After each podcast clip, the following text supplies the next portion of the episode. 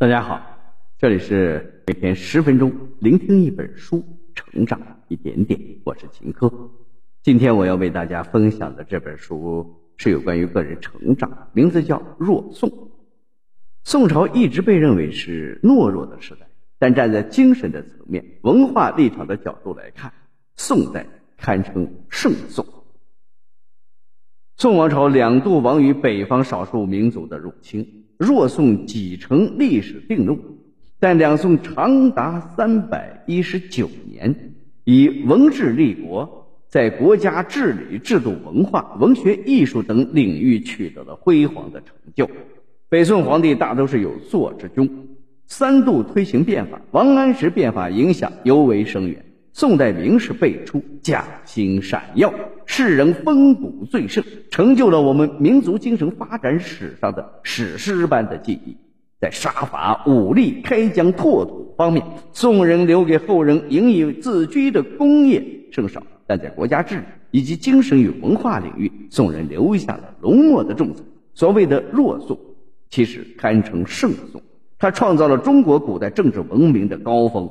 他掀起了波澜壮阔的改革浪潮，他涵养了风骨凛然的世人，他是一个值得我们驻足回望的非凡王朝。本书的作者程胜利，一九九二年毕业于武汉大学国书图书情报学院，获文学学士；一九九五年毕业于中国人民大学信息管理学院，获取了嗯获法学硕士学位。二零零九年，在美国杜克大学桑福德公共政策学院进修，先后在文化部艺术司、人事司、公共文化司任职。二零零五年到二零零七年，任辽宁省庄河市的副市长，现为文化部全国公共文化发展中心的副主任，长期从事文化工作实践以及公共政策、文化学、历史学研究，先后出版的专著有三部。文化与社会，和气生财，和谐财富观，美国风物，杜克大学奇迹，在思想文化界产生了一定的影响，在国家级报刊上发表散文、学术论文数十篇，全球化与中国文化两个基本的取向，认识文化工业的另一种视角，导入等入选了中国人民大学附。复印报刊资料，散文《冬日的思念》入选了语文课本。下面我会用大概十分钟左右的时间来为你讲述书中的精髓。三百一十九年只能算漫长历史长河的一瞬间，然而这几百年的宋朝却是中华上下五千年的一段辉煌岁月。曾在加马营生活了二十一年的赵匡胤。离开了故乡，带着男儿志在四方的豪情壮志去行走江湖。就这样，陈桥兵变，他被众人拥立为天子，黄袍加身，自此结束了纷争的五代后周，开始了纸香墨飞、百花齐放的宋朝。若宋中有言：中国历史上没有哪一个王朝像宋朝一样，从立国一开始就长期处于严重的外来威胁之下。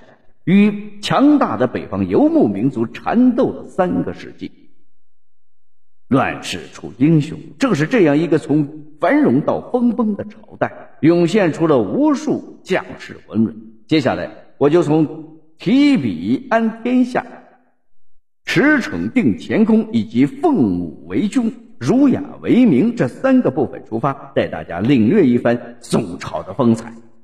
第一个部分，提笔安天下。说起宋代，就想到宋代的文人。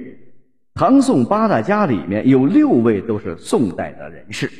曾在科举考试中以一篇行商忠厚之治论而征服考官的苏轼，一生仕途坎坷却心态豁达，曾因为多次大胆进言得罪了不少宦官。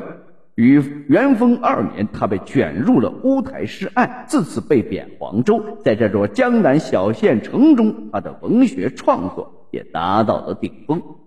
虽然远离京城，不在朝廷当官，依然深系国家大事，富有家国情怀。他的作品《念奴娇·赤壁怀古》体现的就是这种心境。在唐宋八大家中，苏轼父子三人就占了三位。苏轼的父亲苏雄，由于对两个儿子的成功教育，一直被誉为传奇人物。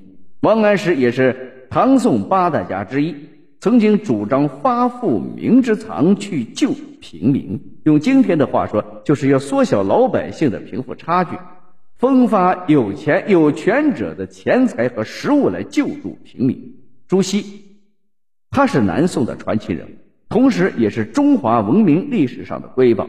朱熹当年在同安当官，一直很难收到税收，原因是当时同安这个小小的县城就有七十多家寺庙，这些寺庙是不用付税的。而在其他的城市也存在着同样的情况。在朱熹看来，佛教的繁荣从间接上增加了国家的财政负担，所以后来他全力推进税务改革。朱熹一生为官，清正廉洁。为了国家和百姓，他冒着被贬的风险，多次向皇帝进言。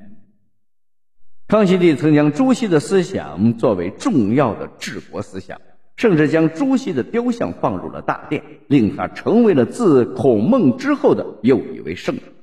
孔子有言：“行己有耻，始于四方不辱君命，可谓是焉。”这里面提到的是，主要是那些身上富有正气的人。是不仅指久战沙场的战士，其实在宋朝这个文化比较繁荣的朝代，也包括许多有风骨的文化大臣，正如苏轼、王安石、朱熹等人。第二个部分，驰骋定乾空。当年一路闯荡中的赵匡胤，常常在路途中去投靠亲朋好友。但却未在他们的屋檐下得到半寸的容身之处。经过无数的坎坷之后，一位老和尚提醒他要北上。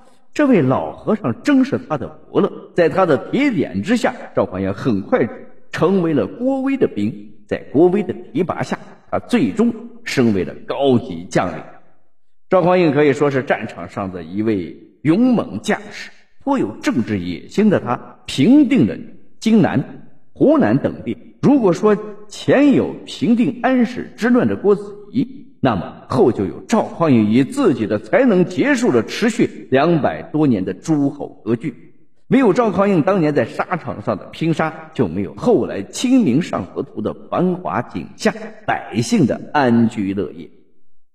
曾有人说宋朝很弱，只是一些文人在纸上谈兵。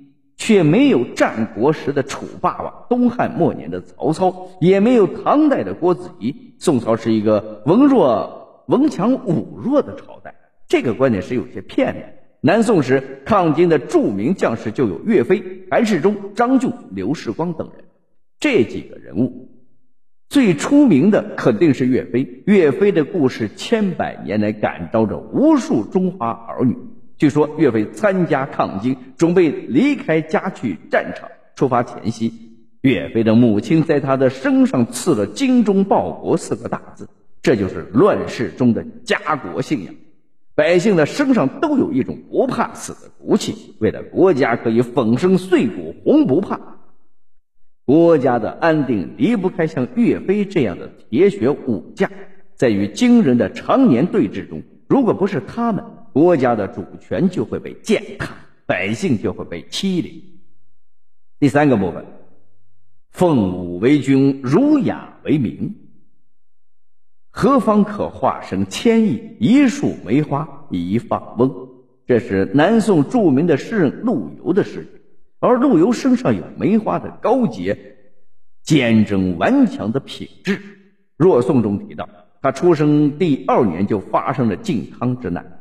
金兵大举南下，年幼的陆游随同家人过江避难。第二年，金兵继续南侵，将高宗穷追入海。陆游在这样动荡的年代中慢慢成长，年少时就写下了“位卑未敢忘国忧，并心怀上马击狂虎，下马草军书”的远大理想。诗人辛弃也是如此。他跟陆游一样，也有上阵杀敌的理想。辛弃疾曾率领两千多族人加入了耿京义的军，他还介绍了异端投奔了耿京。然而让他想不到的是，异端竟然在半夜偷了耿京的大印给逃跑了。当时耿京非常愤怒，要砍了辛弃疾。结果辛弃疾却在短短的三天之内就提着异端的头颅去见了耿京。宋朝的许多英雄都是这样能文能武，他们在坎坷的一生中始终奉武为君，儒雅为民。读到这里，这本书的内容我们已经了解的差不多了。下面我来为大家总结一下：若宋中有言，中华民族历经磨难。但中华民族具有一种强大的修复能力，无论受到何等程度的打击，它总能浴火重生。正是有了这种强大的修复能力，所以被称为弱宋的宋朝一点都不弱。宋人在动荡的时代中，用笔墨指点江山，用剑戟守护家园。这段历史值得我们不断的回味，前辈的精神也值得我们用心传承。以上就是《若宋》这本书的主要内容，希望大家通过我们的解读，对宋代那个英雄辈出的年代有一个更深的认识。好了，以上就是今天这本书的全部内容。恭喜你，我们又听完了一本书。每天十分钟，聆听一本书，成长一点点。我是秦科，我们下期再见。